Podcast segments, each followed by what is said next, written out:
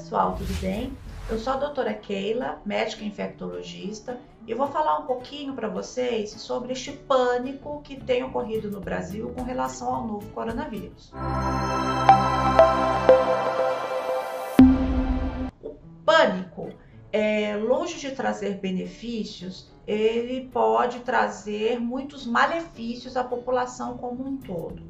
Ele pode levar, por exemplo, a problemas psicológicos na população, pode levar a um uso inadequado de insumos que precisam ser gastos de forma mais eficaz, como o fato de várias pessoas correrem atrás é, para comprar máscaras cirúrgicas para proteção, sendo que não é uma indicação o uso dessas máscaras para proteção da população em geral, como eu já expliquei é, em outro vídeo, quanto problemas do ponto de vista econômico, por exemplo, a pessoa fica afastada do trabalho por mais tempo do que seria indicado, ou até mesmo ficar afastada quando não há indicação deste afastamento.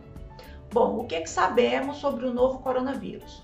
Como um vírus respiratório, ele é facilmente difundido na população.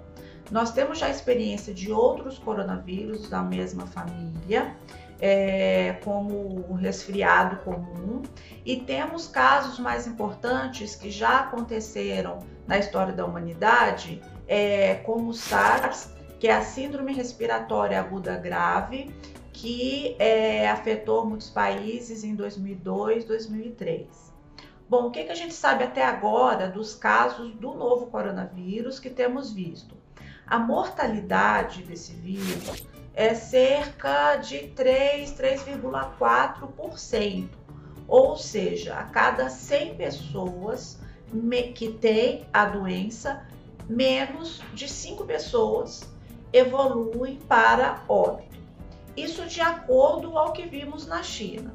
É, provavelmente, quando é, tivermos maior número de diagnósticos, diagnosticarmos mais casos, vamos diagnosticar também muitos casos de pessoas com resfriado comum que, na verdade, foi ocasionado pelo novo coronavírus. E nesse caso, essa taxa de mortalidade tende, inclusive, a abaixar.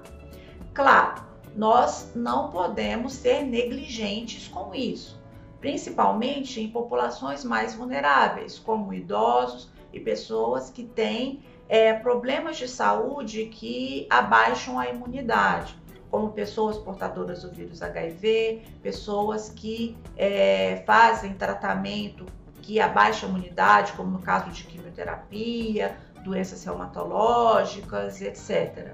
Bom, para esses casos, é, os cuidados precisam ser redobrados, mas, de novo, é, o pânico não irá nos ajudar. Muito pelo contrário, nós precisamos ser assertivos para poder fazer é, as medidas mais eficazes com relação à prevenção desse vírus.